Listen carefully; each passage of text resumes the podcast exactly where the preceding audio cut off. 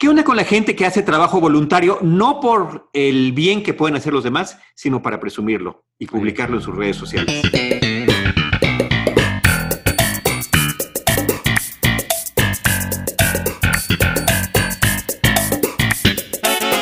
Bienvenidos a Seinfeld, un episodio a la vez. Yo soy Iván Morales.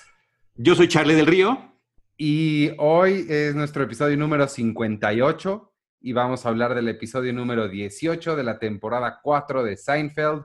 Se llamó The Old Man, el señor viejo, el hombre viejo, y se transmitió el 18 de febrero de 1993. Y sí tienes mucha razón, hay mucha gente que, no nada más obras de caridad, en general hay mucha gente que hace cosas nada más para presumirlas. Sí, hace poquito hubo un escándalo en alguno de los estados en Estados Unidos de la Unión Americana, donde una eh, reportera eh, se detuvo en un lugar donde estaban arreglando un negocio nada más para tomarse la foto. O sea, ah. se ve, hay un video donde se estaciona, se baja, pide permiso a un obrero para tomarse la foto eh, martillando y después nada más sale en sus redes sociales como si hubiera estado trabajando en la reconstrucción de comercios que fueron pues mm, durante las manifestaciones en Estados Unidos. De hecho, pasó mucho que gente llegaba y, había igual lo mismo, varios videos como detrás de cámaras de gente que llegaba a la manifestación, hacía como que estaban manifestándose, se tomaban la foto y se iban. Sí, sí, sí, sí, la, verdaderamente lamentable. No, estamos ya, fíjate, una de las tantas cosas buenas que tienen las redes sociales, pero una de las malas es donde la gente se autopromueve hasta con cuestiones con las que no está convencido. O que simplemente lo hacen para farolear. Sí, para Farolear es una o como, como dicen ahora, a subirse al mame de puntos suspensivos. Totalmente. Eh, pues, ¿Qué te pareció este episodio?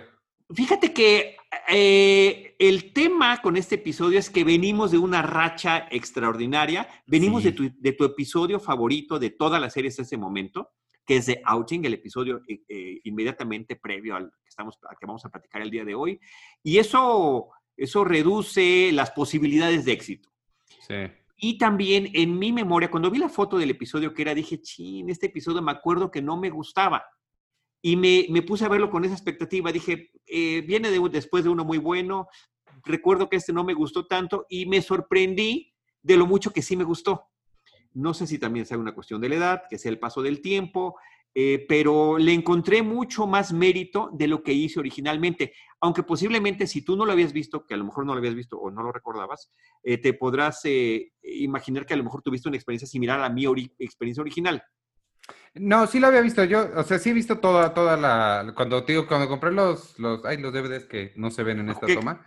ahí están, este, ahí se ven, ahí están, casualmente. Sí los vi todos uno por uno, pero de este sí no me acordaba absolutamente. Usualmente de la mayoría de los episodios hay un detalle, un chiste, algo que, que, sí recuerdo. De este sí no recordaba absolutamente nada. Y este, no, no me disgustó, pero, pero sí se me hizo muy menor. Lo que sí, y se me hizo sobre todo, ahorita nos, nos dirás cuando empieces a, hablar del director y el escritor y todo eso, me pareció muy diferente. Ah, no sé qué fue, algo sentí como que este no iba, no, no va aquí, como que no sé qué es, pero algo sobre este siento que no, no, no va. No sé si es porque no mencionaron el piloto, no mencionaron como, lo sentí muy independiente. Sí, parece un episodio autónomo. A mí me queda la impresión, no, lo, no encontré el dato porque sí lo busqué, me quedé con esa misma impresión que tú, pero me quedé con la impresión de que es uno de esos eh, guiones que ya tenían preparados, a ver en qué momento salir y no terminaba de conectar con nada. De hecho, se podría poner en alguna eh, eh, temporada previa y creo que prácticamente, salvo por la historia de Newman, que no pasaría nada, ¿no? Sí, eh, es un episodio que tiene un guion de Larry Charles y ya saben, de esos que son aprobados por Jerry y por Larry David, pero bueno, al final de cuentas Larry Charles siempre le mete alguna jiribilla por ahí. A mí me parece que el tema es interesante. El tema de qué pasa con la gente de la tercera edad, de cuáles son nuestras expectativas de vida. Y me parece que conecta muy bien el stand-up inicial, el stand-up final y la historia general con, con ese tema, ¿no? Arranca Jerry platicando en el stand-up cuál es la expectativa de vida en Estados Unidos actualmente. No, no es en Estados Unidos, pero bueno, se sobreentiende que es en Estados Unidos. En ese momento, 1993, la expectativa de vida en general era de 72 años ¿Qué pasa cuando lo rebasa? Em, ¿Qué pasa si lo comparamos con hace unos cuantos miles de años previos? ¿no? La gente vivía, decía Jerry, 30 años, ¿no? A los 15 ya te estás divorciando.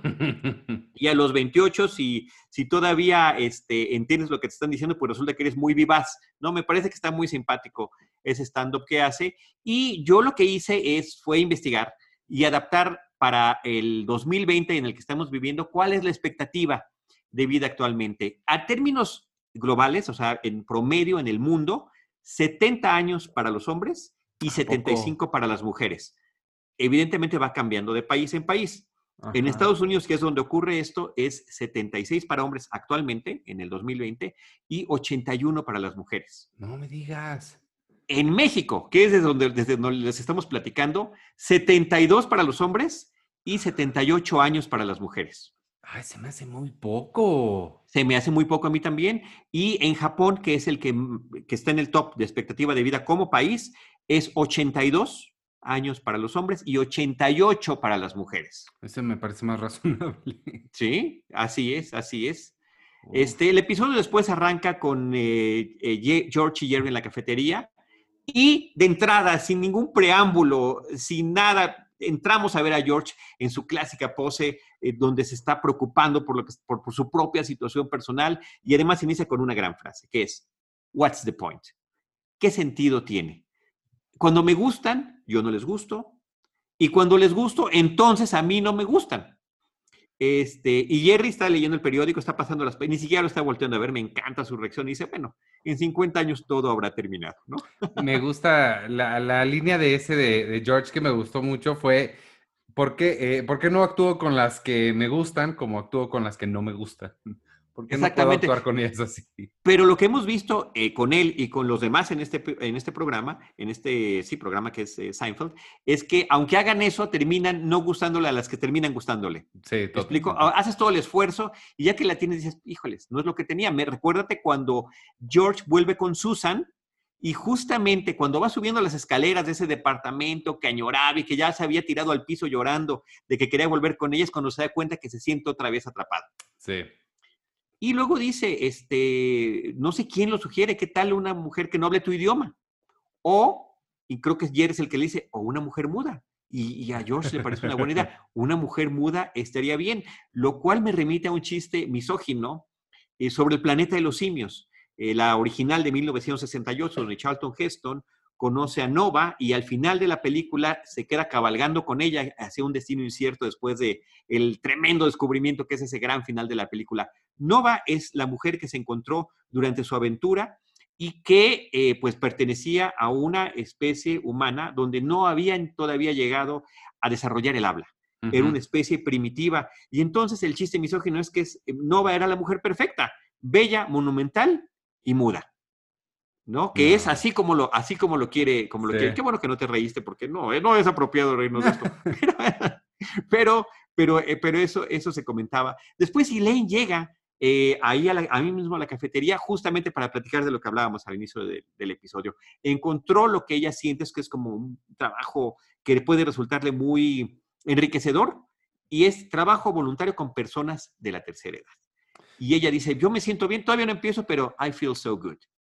Y es cuando, bueno, antes de ir a eso, ahorita que, decías que eh, este episodio lo escribió Larry Charles, Ajá. Eh, ah, tiene, tiene sentido porque sí es algo la, la, vejez, la, el acercarse a la muerte, son temas que usualmente no encuentras en comedias. Y es el tipo de, lugares en donde Larry Charles encuentra el humor, como en lugares en donde usualmente no, no, no te irías ahí para una risa. Los lugares poco comunes, ¿no? Algo que, por ejemplo, es uno de los temas de fascinación de Woody Allen, por ejemplo, ¿no? Ajá, Que también con su sarcasmo, con su humor, con su ironía, está constantemente y que vemos ese reflejo y que ya lo decíamos también desde los primeros episodios de este podcast, hace ya poquito más de un año, que eh, cuando eh, Jason Alexander fue a los, a los, eh, a los castings, para ver si se quedaba con, no con el personaje. Él llegó, llegó haciendo una imitación de Woody Allen porque sintió que era un personaje de las mismas características. Sí. Ahorita ya, totalmente ya lo abandonó. Cambió, cambió, lo abandonó y tomó su propia forma, pero es así prácticamente como él empezó con el personaje y con la lectura que le dio, finalmente, ¿no? Me eh, gusta a mí me encanta Sí, dime, dime. Me, gusta cuando eh, Elaine empieza a decir de lo bien, lo que estabas diciendo, lo bien que se siente haber hecho esto, y George dice, eso, eso debería ser. Pero se le acaba de ocurrir y nadie que conoce a George durante el tiempo que le llevamos conociendo cree que esto le va a gustar, excepto él. Y, este, y Jerry dice, no, no, a mí no me interesa, pero lo que me gustó mucho fue la que, que, George le empieza a reclamar, ¿cómo no te puede gustar? ¿Cómo no te vas a sentir bien? Pues, ¿qué clase de persona eres? Y me fascinó la respuesta de Jerry, que es, pues soy como tú, pero exitoso. Exacto, sí. O esa está buenísima. O también lo que le dice Elaine, cuando Elaine le dice, es acompañarlos, platicar con ellos, vaya, hacerles sus días más placenteros. Y Jerry voltea y señala a George y dice, eso hago yo con él. Ajá. Bueno, al final de cuentas terminan convencidos de que van a probar esta experiencia ambos. Cortamos al departamento de Jerry, donde ya está la trabajadora social que prácticamente les está dando su misión. Creo que inclusive les deja unos folders con el nombre de la persona que les corresponde, la dirección y sus nombres y demás, ¿no? Llega Kramer, le platican de lo que está haciendo y Kramer tiene una de sus, por supuesto, de las reacciones que son muy propias de él. Esto es una farsa, o sea, empieza con su onda conspiracionista, ¿no? La verdad solamente la pueden encontrar en los medios alternativos, es para lavar dinero, no sé qué explicaciones empieza a encontrarles. Y la ah. otra es, sí, perdón. Habla de los medios alternativos. Yo me preguntaba qué... En aquel entonces, ¿cuál medio sería alternativo, no? Exacto, sí. Pasquines, periódicos independientes, eh, programas eh, de radio alternativo. Acuérdate que la onda ah, corta se utilizaba muchísimo en Estados Unidos. Claro, radio. Y yo también me lo, también me lo pregunté. Ahorita en medios alternativos, pues podemos, todos, ¿no? Todos. Sí, Aquí estamos en un medio alternativo. Fake news es lo que más hay. sí, sí, sí, sí, sí, sí. Bueno, viene el encuentro con Newman, que está con una de sus clásicas complicidades absurdas y ridículas con, con Kramer, y la puerta del departamento ya está abierto y él está desesperando tocando, Kramer, Kramer, y otro dice, pues estoy aquí, ¿no? y me, me, encanta, tenemos otro clásico, Hello, Newman. Otro, otro, eh, no le respondió también eh, Newman a Jerry, porque creo que estaba muy ensimismado con su tema, pero aquí es donde me digo, hay dos, dos momentos por los que recordé que este episodio sí lo tenía muy presente, y uno es este, cuando eh, George le pregunta a Newman que, a qué se dedica, que qué es para lo ah. que lo hace. Y Newman es cartero, pero él no dice cartero, esa palabra es muy poco sofisticada para él, dice, soy un trabajador del sistema postal de los Estados Unidos. Porque la seriedad, y esto es, esto es verdadero, que se le da eh, a, esta institución, porque es una institución pública con muchos años, es la confianza que tiene el público de que si manda una carta, la va a recibir la otra persona del otro lado. Y se le tiene mucho respeto a, ese, a esa labor y funciona muy bien. Te lo digo con las experiencias que uno ha tenido en el Correo Nacional, que mandas una carta y pues no, es un volado si, si puede que llegue. No sé cómo estén hoy las cosas. Hoy en día, gracias al correo electrónico, hay menos eh, posibilidades de averiguar eso. Pero antes era de verdad, eh, pues, una cosa muy poco confiable, desafortunadamente. No, sí, ahorita ya ha mejorado mucho el, servicio postal mexicano, sí le echan muchas ganas y, y este, Qué bueno. pero lo que me lo que me gustó de esto es el, monólogo que se avienta, la, la, lo que dices, la seriedad con la que lo dice, lo, el, el, el, entusiasmo que, que le mete, me, me, gustó mucho. Fue una de las anotaciones que, que, puse. No, es uno de mis momentos favoritos del episodio porque es un momento tan Newman, porque otra vez George le pregunta, ¿qué no es ese trabajo es donde la gente se vuelve loco, la, se vuelve loca y empieza a dispararle a la gente? Y sí, dice, dice Jerry, sí, ¿Por qué es eso? Y ahí viene el monólogo, ¿no? Es que el correo nunca se detiene, se acumula, se acumula, hasta se pone rojo de la impresión que le da. Y cuando crees que vas a acabar, llega más y de repente llegan cosas impresas y se va acumulando y nunca acaba y termina explotando. Me parece que es un, es un gran momento de Newman, de Wayne Knight, el actor que lo hace formidablemente bien, la forma en la que hizo suyo ese personaje con sus participaciones esporádicas en los episodios, pero siempre muy contundentes. Me parece que eso está padrísimo. Y nos estamos acercando ya, esto fue el 18 de febrero. En junio de ese año se estrenó Jurassic Park.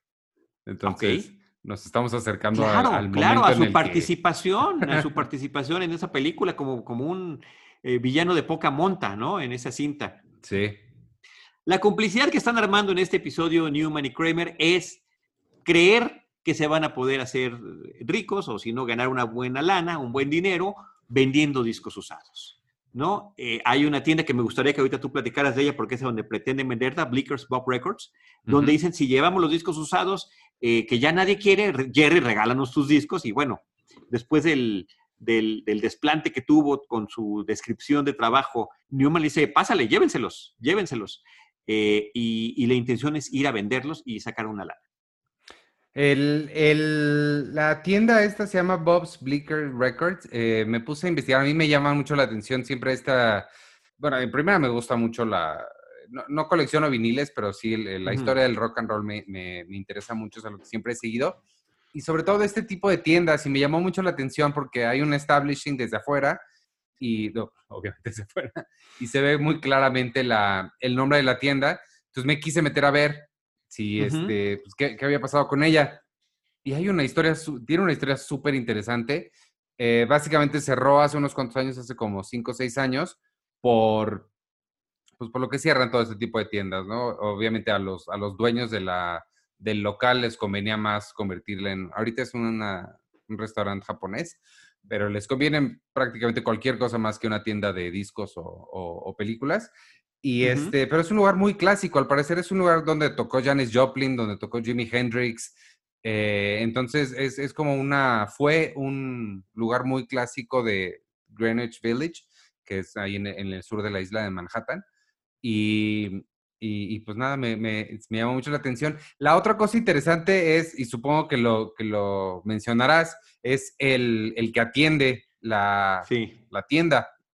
Sí, antes de pasar a, ese, Stobin Bell, me parece que está genial allí. Em, antes de pasar eso, nada más para poder tener una conexión emotiva con esta situación de que una tienda de ese estilo eh, cierre, pues yo creo que experiencia reciente podría ser la de Amiba Records. ¿no, Ivanovich? Para los que tuvimos la oportunidad de ir, insisto, en mi caso y también en tu caso, a múltiples misiones de Cine Premier, que dadas las cosas, quién sabe cuándo se vuelvan a repetir, si es que se vuelven a repetir situaciones de esa naturaleza, cuando tocaba ir a los junkets, a las entrevistas con actores, directores, y que invitados por las distribuidoras de las películas, a los medios como Cine Premier, a entrevistar a toda esta gente, pues bueno, era en Los Ángeles y una parada obligada de todos los junketeers, de todos los que íbamos en ese tipo de viajes, era Amiba Records. Eh, en mi caso también más que viniles, CDs, en su momento inclusive discos láser y películas. Y uno que otro juguetito por ahí. Pero mm, no era simplemente que te fueras a llenar de cosas o que salieras dejando ahí más de lo que te ibas a ganar en el viaje, sino la experiencia de estar en un lugar tan grande donde todo te llamaba la atención, donde había artículos de colección, eh, eh, ediciones limitadas que ya no estaban eh, pues disponibles en ningún otro lugar. Y es un negocio que también fracasó, y bueno, no fracasó, sino que las condiciones económicas y, del, y eso es pre-pandemia, pre-pandemia global del COVID-19, pues tuvo que cerrar sus puertas. Sí, no estoy seguro si cerraron por eso, porque no cerraron, se cambiaron de local. Sí, como, la, como, la, juguetería de Nueva York, ¿no? Donde el, tema es el local, ¿no? El, el, local, lugar que se renta. Sí, y, sí es una lástima porque era un, lugar clásico eh, e increíble de visitar lo que dices, por la, sobre todo por la experiencia de estar ahí. Si no tienen chance de, de, buscar en internet fotos de Amiba Records, que seguramente pueden encontrar muchísimas, o de conciertos incluso que dieron ahí, ¿te acuerdas de esta película eh, Empire Records? Sí, claro. Ese es el, el mood que, que se vivía ahí dentro de, de Amiba. Pero la otra cosa que me que por la cual recordé a Amiba por este episodio no es nada más por el hecho de estar en una tienda de discos, que por cierto se me, se me ocurrió que si este programa fuera hoy, harían webisodes, ya sabes, episodios hechos nada más para web, de las aventuras de Kramer y Newman. Claro, claro. Pequeños episodios de 15 minutos, pero me recordó mucho porque yo hacía eso, no sé si tú lo llegaste a hacer, cada vez que me tocaba un viaje a Los Ángeles, tú sabes que yo tengo mi colección, que va, es una evolución constante porque cambian los formatos, salen nuevas ediciones, bla, bla, bla. Entonces tengo DVDs, por ejemplo, que es, todo el mundo sabe, tecnología obsoleta, y me llevaba a venderlos allá. La última vez que fui, llevé, no te miento, y, y esto fue un proceso de unos 10 años que aprendí cuál es el límite que te permiten en aduana.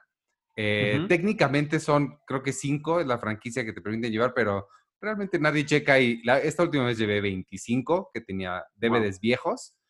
Me dieron 8 dólares por los 25. Y dije, o sea, me los hubiera regresado a mi casa si no fuera porque tenía que volar y pues, para qué ando cargando una maletota con DVDs. Sí. Ya se los dejé, pero sí me dio mucho coraje. Dije, en la vida vuelvo a traerlos para que los vendan. Bueno, ya me la cerraron, pero sí me dio mucho coraje. me pasó lo mismo que ellos.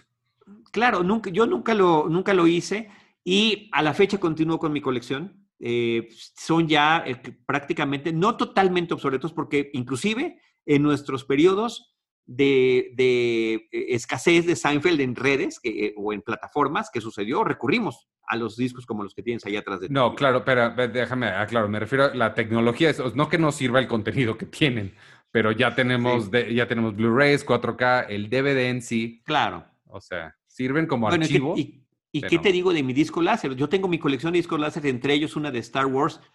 ¿Y tienes el reproductor? No, bueno, lo acabo, se lo acabo de regalar a un amigo porque ya nos prendió, ya nos sirvió. Eh, fue un shock para mí terrible. Yo tengo varios láser discs ahí, pero necesito el reproductor. Sí, no, no, no, no, este ya ni siquiera abría la puertita, ¿no? O sea, eh, y ya te salía más caro tratar de arreglarlo, que, eh, pero bueno, conservo con, con mucho entusiasmo mis, mi colección todavía de discos láser, que no son muchos porque eran súper caros, ¿no? Pero sí son películas como muy especiales, ¿no? Sospechosos comunes, eh, la The Definitive Collection de Star Wars que le llamaron en aquel momento la colección definitiva, eh, lo cual es totalmente irónico, ¿no? The Nightmare Before Christmas, etcétera, ¿no? Pero bueno, eh, lo que les pasa, lo que te pasó a ti en Amoeba Records, le pasó a Kramer y a Newman llegando con Tobin Bell, el actor Tobin Bell que ha salido en infinidad de películas y demás, eh, pero que creo que tenemos plenamente identificado por la saga de Saw, la de Juego Macabro, donde él es justamente el personaje de Jigsaw, este personaje eh, pues prácticamente condenado a muerte por una enfermedad y que decide castigar a eh, personas aparentemente normales eh, sometiéndolas a justamente estos juegos macabros del título explicativo en español, ¿no? Me parece que tiene un... Y, que a pesar de que se supone que mueren en las primeras películas, siempre encuentran la manera que me parece, inclusive en una de las últimas, muy ingeniosa, de volverlo a sacar a la luz y que tiene una presencia así como imponente, ¿no? Aquí sale con cola de caballo, eh, un tipo que pues prácticamente les presta poca atención a Kramer y a Newman. Eh, y, cómo prácticamente con la colección que le llevan les quería dar 5 dólares por todo lo que llevaban. Oye, pero es que tenemos tal o cual cosa. Sergio Méndez, dice Newman. Eh, Kramer dice, Sergio Méndez es un, en Sudamérica no puede ir ni al baño solo porque la gente se le echa encima. Pues ese es su problema, le dice. Pero Sergio Méndez efectivamente sí es de culto, ¿no? Con esta música funk, jazz, que me gusta mucho como en la película de Austin Powers, la retoman y tiene varios temas que se utilice, que se escuchan en el, en el soundtrack, ¿no? Uno que se llama Más que nada, que me rehuso a cantar porque no podría salirme, o The Look of Love, que son parte de las rolas que aparecen en el soundtrack, que funcionan muy bien en la película y que empatan perfectamente bien con la música de Bob Baccarat o con los temas de Quincy Jones que se utilizan en esta película. Así que bueno, si, eres, si era serio el comentario que estaba haciendo Kramer sobre eso, ¿no?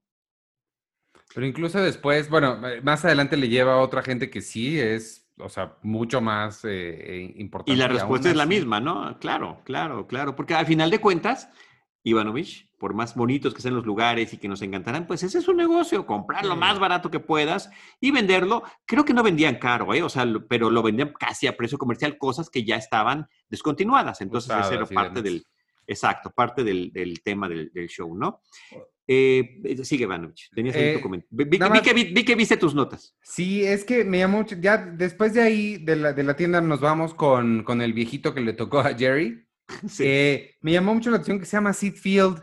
Y Sid Field es uno de los teóricos de guionismo más importantes que existen. Él y Robert McKay. Y me llamó mucho la atención que comparten nombre pues habrá sido tal vez una de broma interna del propio Larry Charles, ¿no? Como guionista. Pues sí, quién sabe. Más que una casualidad, me parece que, tendría que ser por ahí la cosa, ¿no? Sí. El actor que interpreta a, este viejito que se llama Sid Fields, como dijiste, es Bill Erwin. Es un actor que ha pasado por gran cantidad de películas, em, series de televisión y demás. Inclusive en su trayectoria recibe la nominación al Emmy por este episodio de ¿A poco? Sí, sí, sí, sí. Él salió en, en películas como Pide el tiempo que vuelva. Era el botones, el viejito amable que platica con Christopher Reeve en el presente y que después conoce de niño cuando Christopher Reeve hace este viaje al pasado, ¿no? Pero como el viejito amable, si la del tiempo que vuelva, que es del 79, 80 y 80? Bueno, ya era un señor grande. Aquí estamos en el 93 y ya tenía setenta y tantos años el señor. ¡Wow! Sí, no, tuvo, o sea, nació en 1914. ¡Wow! Entonces, aunque fuera la película del 80, pues ya tenía pues eh, más de 60, 65 años, ¿no? Eh, propiamente ya una persona de la tercera edad. Además del tema de las caracterizaciones, recuerda que hay actores que siempre por su apariencia, la propia Sara García, Sara García ya salía de viejita cuando todavía estaba lejos de serlo. Pero su físico, sus facciones, su forma de hablar, se, y por eso nos duró como la abuelita de México tantísimos años viva, lo sigue siendo, creo yo, por supuesto, pero este, en vida lo hizo eh, durante muchísimo tiempo y desde una edad muy previa a llegar a la tercera edad, ¿no? Eso es cierto. Eh, también salió en varias películas escritas, producidas o dirigidas por John Hughes, entre ellas Home Alone. Tiene una escena, brevísima. Hay un momento donde, no sé si recuerdas, ¿no? De ahí la mamá quiere regresarse y les intercambia, ¿no? Él no quiere intercambiar, va con su esposa y intercambia los boletos para que ella trate de regresar a Estados Unidos. En Más vale solo que mal acompañado, Papá la fuerza, que es una película que me encanta, no disponible ahorita en ninguna plataforma. Daniel el Travieso inclusive. Y en televisión, imagínate, desde series como I Love Lucy, la super clásica I Love Lucy, hasta Star Trek The Next Generation. Pero además de eso, no conforme con eso, el señor también era caricaturista. O sea, escribía, dibujaba y escribía sus, sus cartones sus caricaturas para periódicos como el New Yorker y la revista Playboy. ¡Wow! Y ya nada más antes de seguir, para finalizar, pone el dato.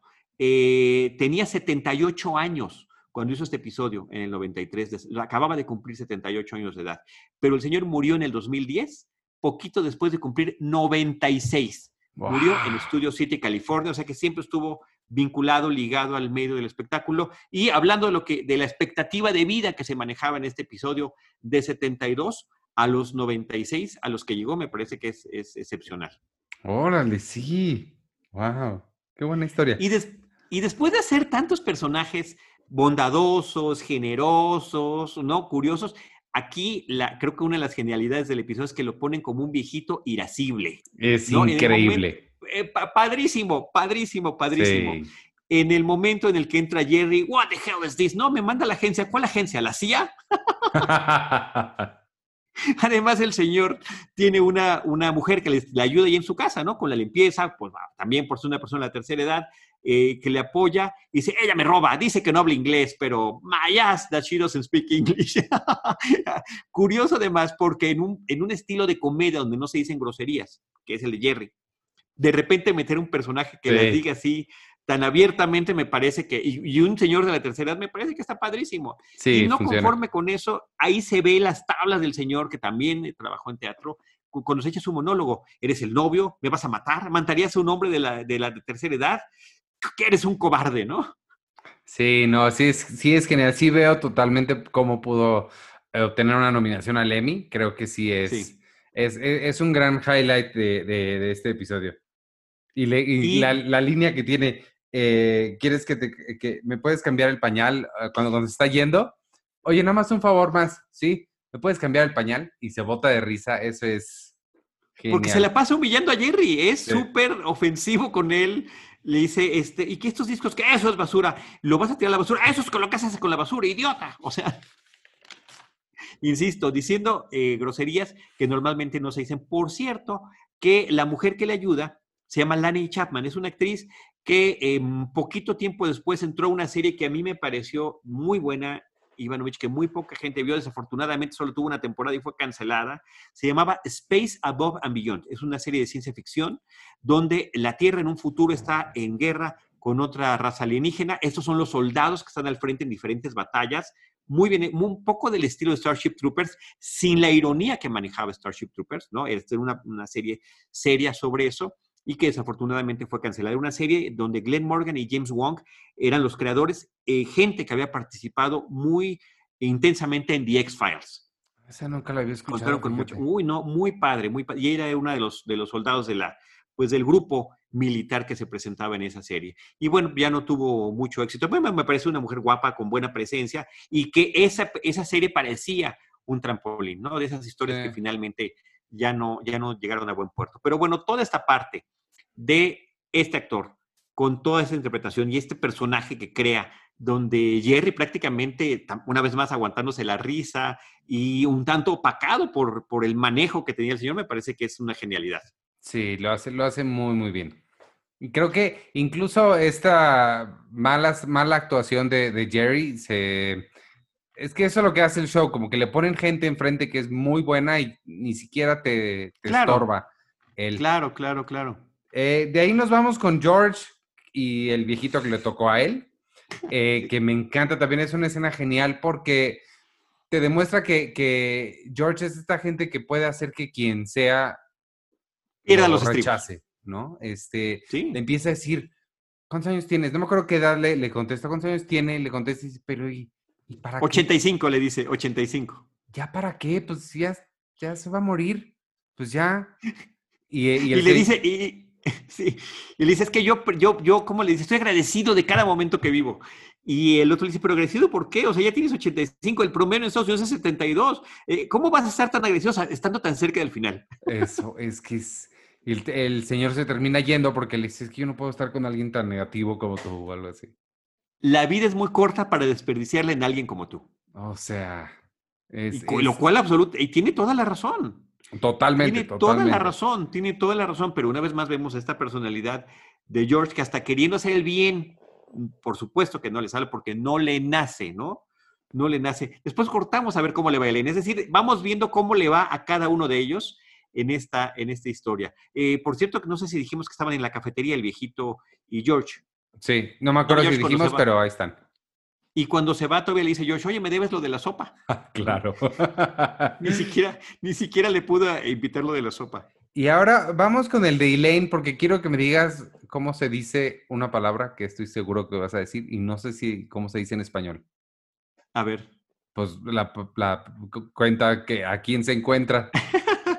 Vemos a Elaine llegando a un departamento donde todo está medio, a, media luz, eh, le contesta una señora muy amable y cuando entra y la voltea a ver, se queda impresionada y, se voltea a ver hacia otro lado, o sea, desvía la mirada porque no la puede estar viendo fijamente. Y la señora le dice, ¿qué, problema tienes? Eh, ¿Te molesta mi bocio? Bocio. El bocio, bocio, bocio. es, una enfermedad, es, es, un agrandamiento de la glándula tiroides y se manifiesta con una protuberancia en el cuello. Ah pero parece que la de la señora es muy grande. Inclusive le dice, ¿te molesta esta bola que parece una, una, pelota de fútbol americano?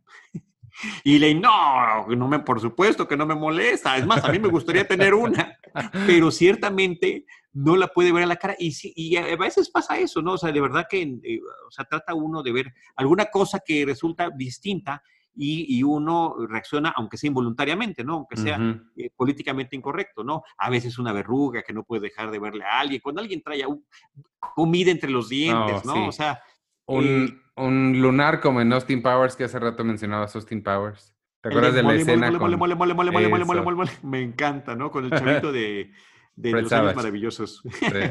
Sí. muy buena, muy buena. Y este, y, y, y pues es lo que vemos prácticamente con Elaine, ¿no? Su incomodidad. Y también está muy bien, como ya hicieron, han hecho en varias ocasiones en esta serie, que ciertos personajes no les vemos la cara. Simplemente los vemos desde atrás y eh, conocemos lo que tienen por lo que dicen o por la reacción de los otros personajes, ¿no? Y todavía falta el clasiquísimo de eso, que es Mr. Steinbrenner, que todavía no lo... Por supuesto, ya vendrá, ya vendrá, ya vendrá. Em, regresamos al departamento de Jerry, donde ya están reunidos los tres y donde pues están platicando de sus experiencias, de cómo fueron enviados a este trabajo voluntario sin las advertencias. Si bien les dieron a cada uno eh, las fichas técnicas de las personas, su edad, su nombre y dirección, pues no los tenían preparados para un señor irascible, eh, para una señora con alguna eh, cuestión de salud como esa que podría... Esta este señora casi tiene una segunda cabeza, dice Elaine, que le deberían decir. Y Jerry quejándose del, del señor que le tocó. Y ahí me recordó un poquito el episodio con Babu Bat, porque te acuerdas de que Babu Bat decía, Jerry is a very bad man, a very bad man. Y Jerry aquí dice, del señor que le tocó, dice, he's a mean, mean guy, ¿no? o Ah, sea, prácticamente es la misma frase con diferentes Claro. palabras. Es un señor muy agresivo, ¿no? Le hizo bullying, básicamente le hizo bullying. Y George dice, pues que a él lo despidieron. Y Ghislaine le dice, ¿cómo, cómo te pueden despedir de un trabajo voluntario? No habría que preguntarlo si realmente reaccionaran ellos como, como saben que lo conocen, ¿no? Pero George también empieza una frase ahí muy simpática que dice, "Well, I, I was ready to give up, ¿no? Vengo de una familia de gente que mi abuelo renunciaba, mi papá renunciaba, yo fui criado para renunciar. Eso, es, eso me encantó. Y lo hace además con toda confianza. Sí, Entre no. tanto, llegan Kramer y Newman eh, ofendidos, además, o sea, porque en una típica eh, reacción de ellos, mira, toma tus discos, o sea, solamente nos querían dar eh, cinco dólares por ellos, ¿no? O sea, como si fuera un problema de Jerry que les hubieran, les hubieran- todavía que él le había regalado lo que tenía para que ellos los vendieran. Y Jerry les platica que en el departamento del viejito que le tocó atender, pues había discos de Frank Sinatra, de Al Jolson, de Benny Goodman, y eso se emocionan, ¿no? Eh, y que se ponen de acuerdo para poder ir, ir a buscarlo. Dice, yo, vayan ustedes porque yo no les voy a andar cargando sus cosas. Y George va porque... Ah, ah, cierto, cierto, cierto. George va porque le llama la atención que le dicen que la cuidadora no habla inglés. Entonces dice, ah, no habla inglés. No se preocupa por cómo, si, si le va a gustar, cómo es, si le... Nada. Solo no habla inglés, es el único requerimiento a lo que ya necesita George.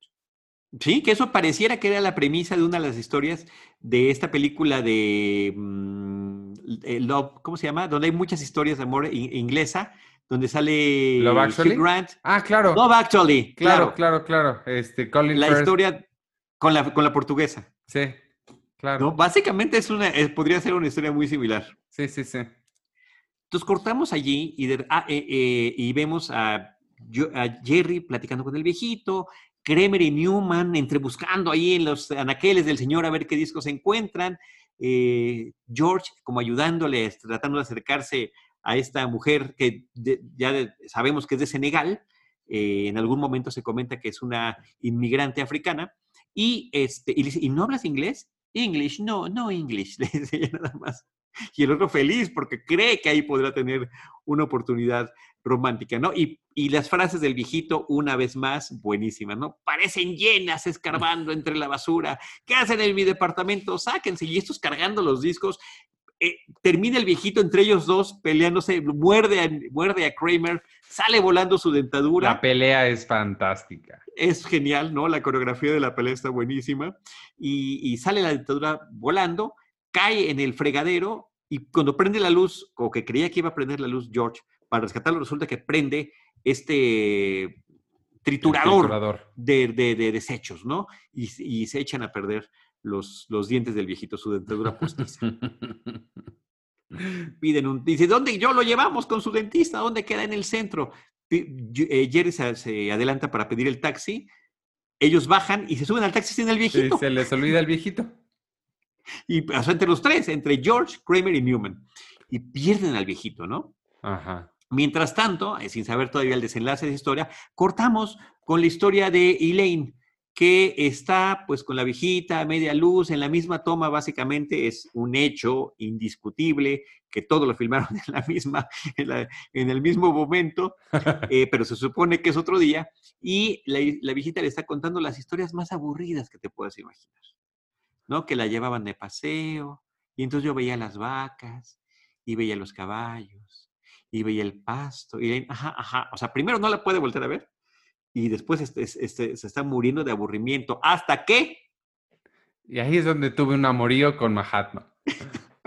con Mohandas, le dice, con Mohandas. Mohandas. ¿Con Mohandas? ¿Con Gandhi? ¿Con el mismísimo Mahatma? Entonces ya, ya le interesa la historia de Elaine y la viejita, oh, la pasión, el placer prohibido.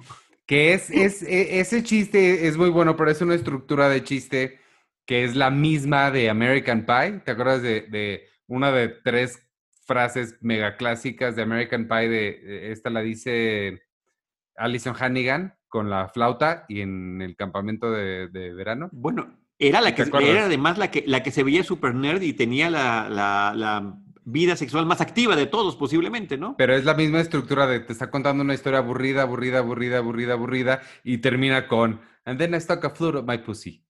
Ajá, ajá. Sí, sí, en, en el de- en- pero además con la misma monotonía. Sí.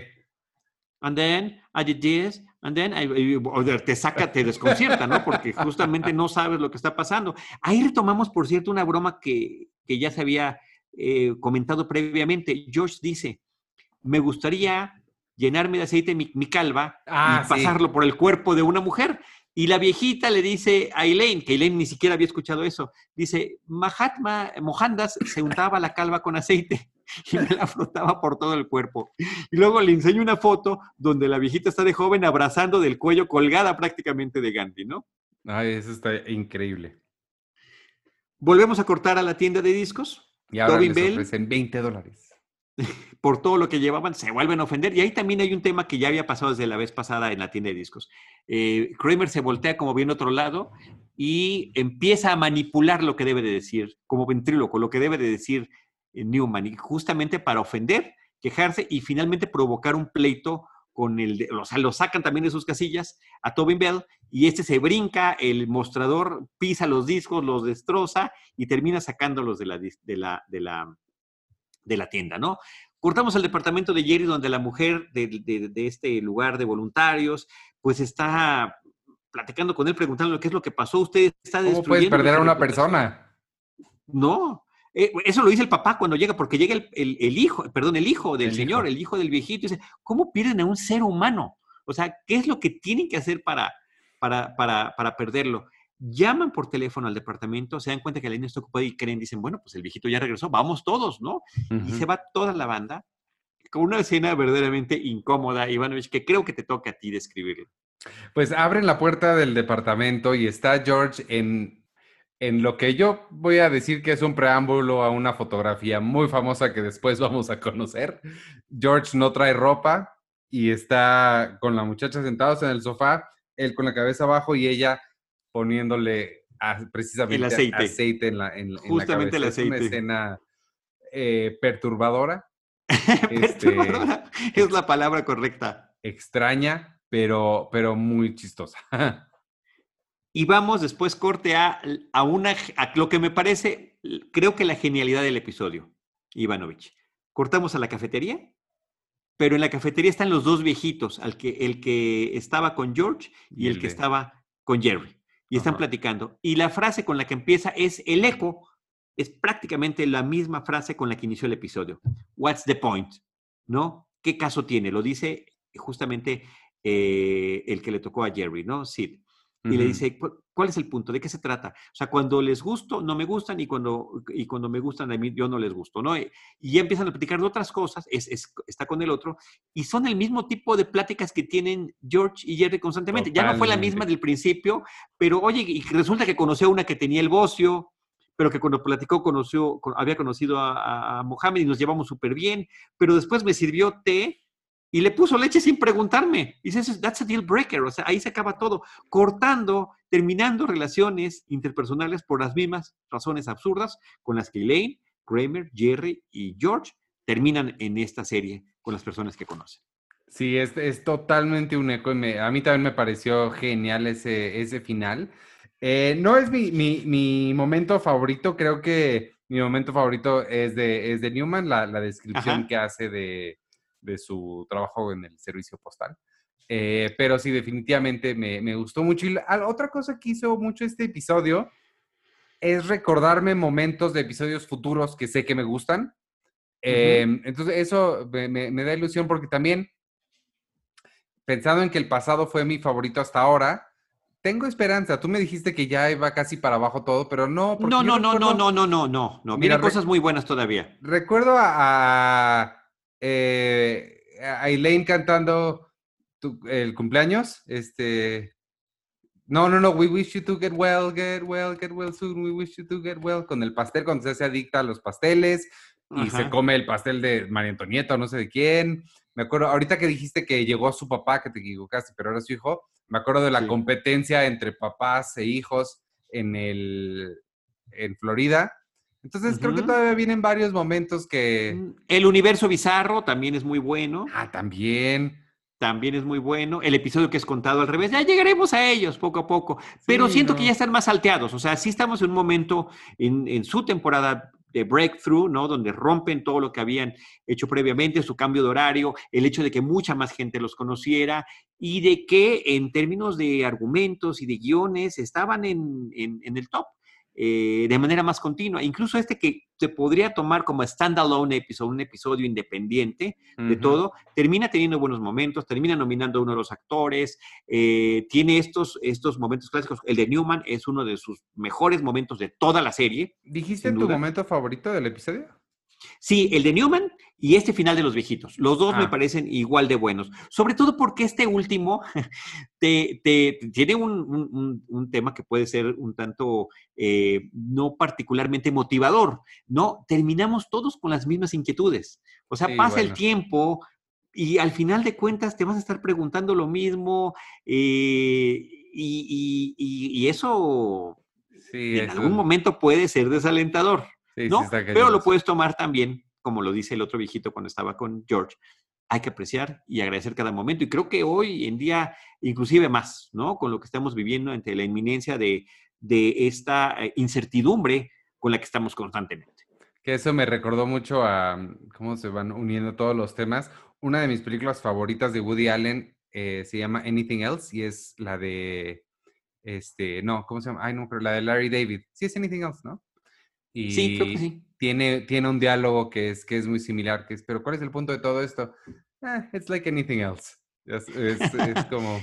y, y, que es una excelente unión el hecho de que Larry David haya, haya protagonizado una película de Woody Allen, me parece que, es, que es sensacional, ¿no? Sí, sí, sí, es perfecto.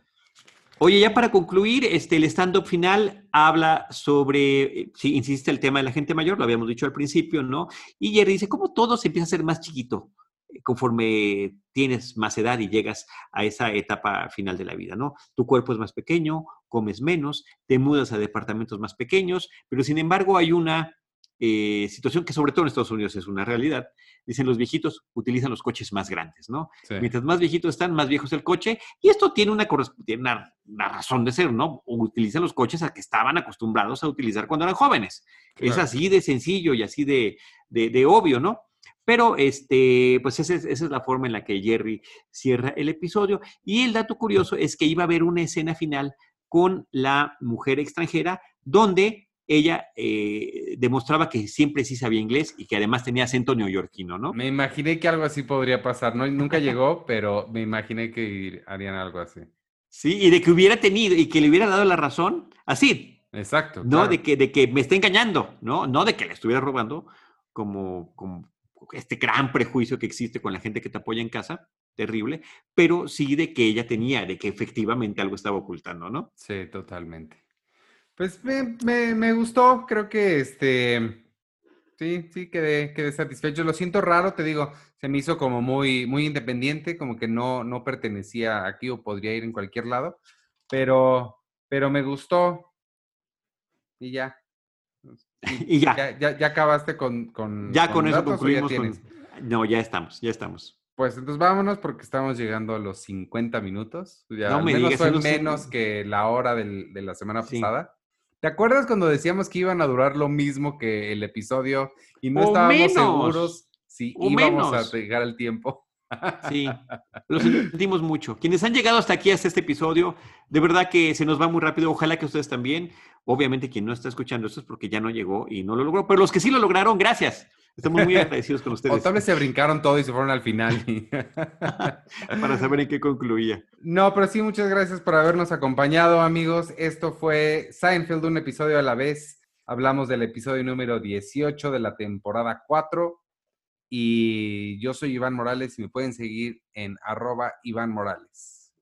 Yo soy Charlie del Río y me pueden seguir como arroba Charlie del Río. Adiós.